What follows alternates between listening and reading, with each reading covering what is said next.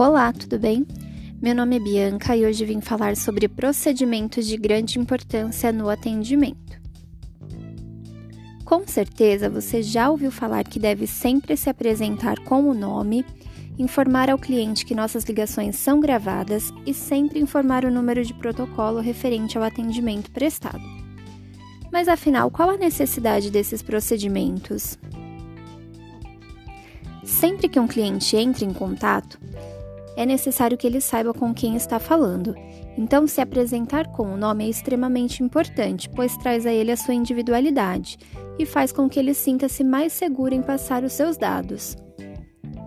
Falando ainda em segurança, é de grande importância que deixemos registrado na ligação que a mesma é gravada e possui um número de protocolo vinculado a ela, pois em caso de não cumprimento em acordos ou solicitações, ações judiciais podem ser abertas.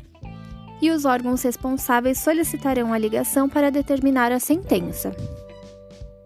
O número de protocolo, além de facilitar na localização dessas ligações, é uma grande ajuda para nós, pois facilita a busca sempre que o cliente rechamar para verificar se as suas solicitações foram atendidas.